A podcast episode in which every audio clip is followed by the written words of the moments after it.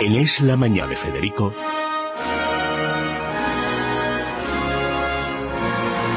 Preguntas a la historia con César Vidal y Federico Jiménez Los Santos. César, muy buenos días. Muy buenos días. Federico. buenos días, pero yo tengo la garganta ya un poco tocada, no sé qué Yo también. pasa. Yo también. Yo creo Vamos, que es la bueno. combinación del calor más fuerte y el final de la alergia. Sí. Se mezcla todo un poquito, sí que Yo es creo verdad. que como hoy termina la declaración de Hacienda, a También, lo mejor también. es una alergia fiscal. No extrañaría nada, Sí. sinceramente. Eh, erupciones, primero, de ronchas de los impuestos, las subidas continuas. No me extrañaría nada. Este fin de semana han vuelto a subir los impuestos. Sí. Aquí en cuanto te das la vuelta, suben los impuestos. Y si no te das la vuelta, También también. lo suben. O sea que... Y además el del aire acondicionado, que ya no saben por dónde meter mano, pues nada, a respirar casi también. Sí, sí, sí. No, no, si yo dije, nos cobrarán por respirar. Pues ya está, sí. Ya nos Yo están sostengo la cobrando. misma tesis, sí. ya está. En fin, eh, les recuerdo que en esta sección nos pueden mandar preguntas, preguntas a nuestro correo electrónico que es historia@eslamanana.com o a un número de teléfono que es el 914090503. En este caso nos mandaba un oyente la siguiente pregunta. Decía algo así. En las últimas semanas he leído que España acaba de alcanzar el volumen de deuda pública que sufrió en 1910. Me gustaría saber qué sucedió en ese año, en 1910, para que se llegara precisamente a esa situación. Bueno, la verdad es que la cosa venía de antes, es decir, el volumen de deuda pública no surge de la noche a la mañana y en 1910 en realidad lo que venía era la herencia de 1909 que además estaba vinculada con lo que había sido el siglo XIX. El siglo XIX, para que nos hagamos una idea, es un siglo en el que España se endeuda extraordinariamente, fundamentalmente por tres razones. La primera, las guerras carlistas, que son muy caras y que exigen pedir préstamos y endeudarse, sobre todo con Francia y con Gran Bretaña. La segunda, las guerras coloniales, que es verdad que llegan ya en la segunda mitad del siglo, pero que son carísimas, porque enviar una expedición a México o de embarcar en Marruecos no era barato.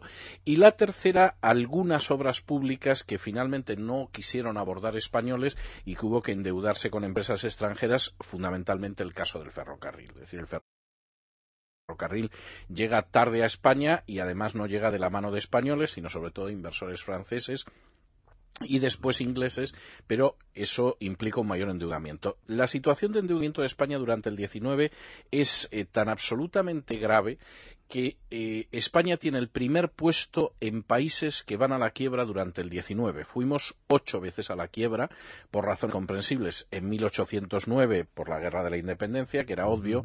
En 1820 porque se produce un intento de cambio del régimen. En 1831 como consecuencia de lo que habían sido las guerras americanas. Y así vamos teniendo quiebras sucesivas en el curso de las cuales el precio de la deuda verdaderamente se disparó. Por ejemplo, cuando en 1868 tuvo lugar la gloriosa revolución y entramos en el sesenio revolucionario, la deuda española llegó a pagar hasta el 30% de interés. Es decir, es el, el punto es más la- alto. como la fantasía de un usurero. Increíble, es la rentabilidad más alta de deuda española que ha Y existido además nunca. todo legal con la garantía Totalmente del Estado. y a 10 años. La verdad es que Eh. un 30% de interés a 10 años no está nada mal. Hubo otro pico inmenso de la deuda al perderse Cuba, entre otras cosas, porque la deuda de Cuba, Estados Unidos se negó a aceptar que la asumiera Cuba e insistió en que la asumiera España. Con lo cual, aparte de perder las colonias, hubo que asumir esa deuda y eso significó que el bono español se colocó en el 12%. Bono que no llegaría a tener una cifra tan alta hasta después de la guerra civil, que se plantó en el 13, y con Felipe González, que llegó al 15. O sea, no, no está nada mal. Ahora, ¿por qué llegamos exactamente en 1910 a un grado de endeudamiento que hemos necesitado llegar a Montoro y a 2013 para repetirlo?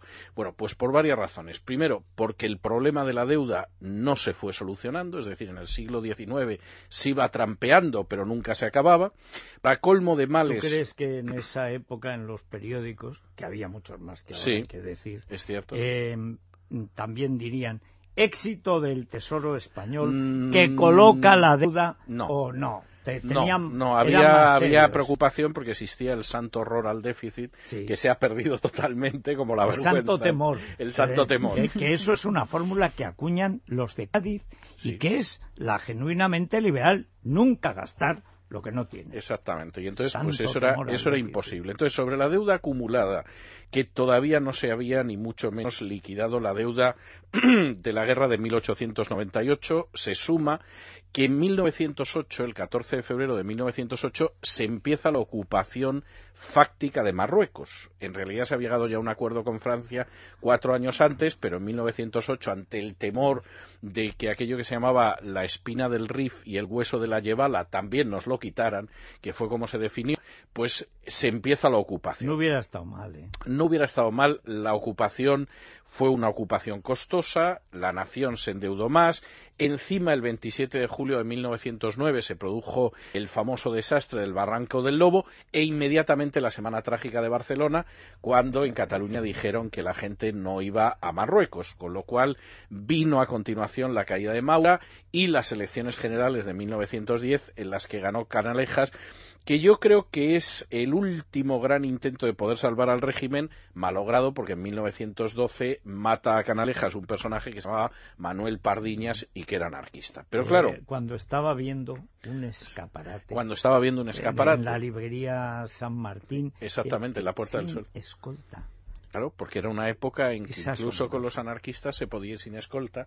Tampoco había necesidad de colocar escoltas, o sea, se sumaba una cosa con la otra. Bueno, pero es que sorprende, es que se cargan a cinco. Sí. Y realmente, por lo menos tres de ellos prácticamente sin escolta. estaba como mal visto, ¿no? Sí, estaba mal visto. Bueno, en el caso de Prim, por ejemplo, estaba muy mal visto. Él se negó porque consideraba que era llevar escolta. que era invulnerable. Además, pero en cualquiera de los casos, así es como llegamos a 1910 con una deuda como la actual. Con todo, mientras yo estaba leyendo lo que había pasado en 1910, yo me he encontrado con algunos paralelos que son como mínimo inquietantes. Es decir, Teníamos una deuda galopante que en 1910 llega a su punto máximo, una derecha absolutamente desnortada, es decir, finalmente el enfrentamiento entre Maura y Canalejas es el enfrentamiento de dos intentos de regeneración dentro de la derecha que van a fracasar en ambos casos, el surgimiento y yo diría que fortalecimiento de la izquierda más radical en esta época. En 1910, por ejemplo, por primera vez el Partido Socialista llega a las Cortes y llega con un programa que es bastante radical y en unos meses se va a fundar la CNT. Y llega amenazando de muerte al presidente del Consejo, que era don Antonio Maura. Lo hace en persona Pablo Iglesias, para que no se diga que buscan... no, y además no tardan a firmar aquello de estaremos en la ley mientras nos, convenga, y cuando no fuera de ella, lo cual ha sido la norma del Partido Socialista durante un siglo. Es una época en que además existía una enorme tensión en Cataluña y una tensión dentro del nacionalismo catalán muy dividida y una época en la que el monarca no estaba en absoluto a la altura de las circunstancias. La propia caída de Maura al final se produce porque el monarca anuncia la dimisión de Maura que nunca se produjo como la dimisión de algún jefe de la casa del rey que nunca se produjo y que anunció el rey en una comida. sí, que le dijo, Sofi, ¿sabes que Sabino nos deja? Dice, ¿cómo, Sabino?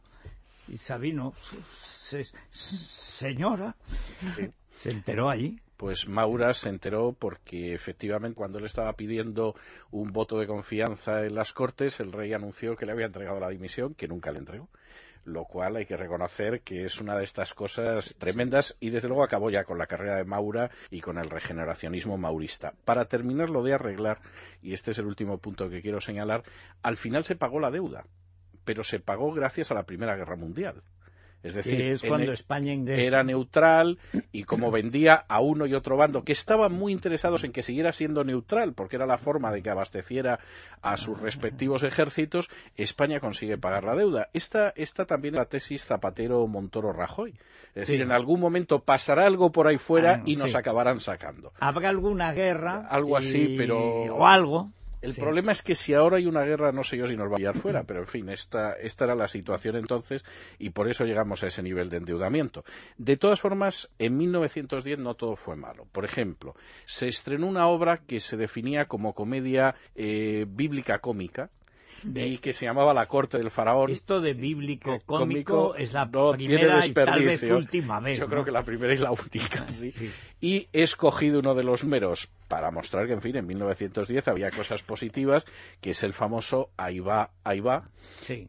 cantado por María José Cantudo, que es algo posterior a 1910.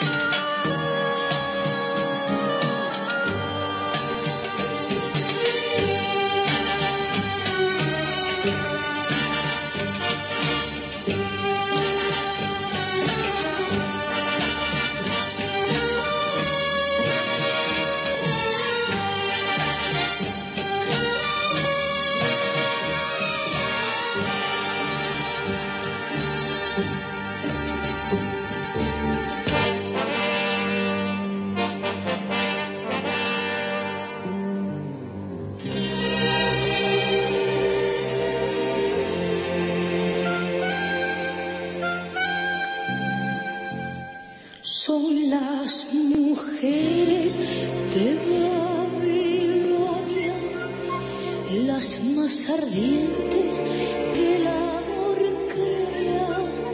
Tienen el alma samaritana, son por su fuego de Galilea. Cuando suspiran, oh volumen tu usas el valor.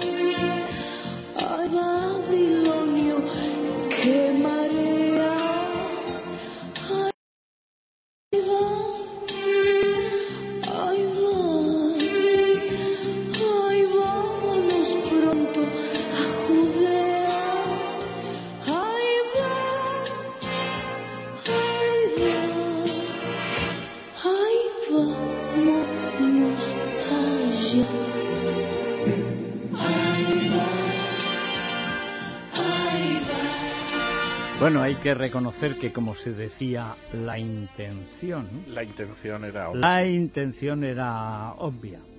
Sí, sí, claro. Por eso estas cosas las censuraban. Claro. Pero también es verdad que había mucha más libertad en 1910 que, por ejemplo, en 1940 en este terreno. Mucha más. Y en muchos aspectos que ahora. Sí, y en muchos aspectos que ahora. Mira, por ejemplo, la pluralidad de medios de comunicación. Se puede comparar que saldrían entonces 100 periódicos en Madrid, 80 por lo menos. Bueno, pues 5 y gracias. O sea, y, camino de menos, porque esto está fatal. En fin, eh, César, pues, pues nada. Nos vamos a hablar de las chinches, mal que nos pese, mal que nos pique. No, porque, hay una plaga. Eh, tienen que tener cuidado. Entre otros, entre los vampiros de Hacienda, las chinches, las garrapatas, que para mí pertenecen al mismo orden fiscal. O sea. Pulgas y demás insectos. Las pulgas, que son, bueno, ese es otro lugar, la pulga Mira que es otro de los clásicos, ¿sí? claro, psicalípticos, de buscarse la pulga. Oye, ¿cómo sin destaparse nada conseguían que nuestros tatarabuelos se pusieran como motos? Pues porque no se destapaban nada. Oye, ¿Qué sí, cosas, eh? sí, sí, sí, sí.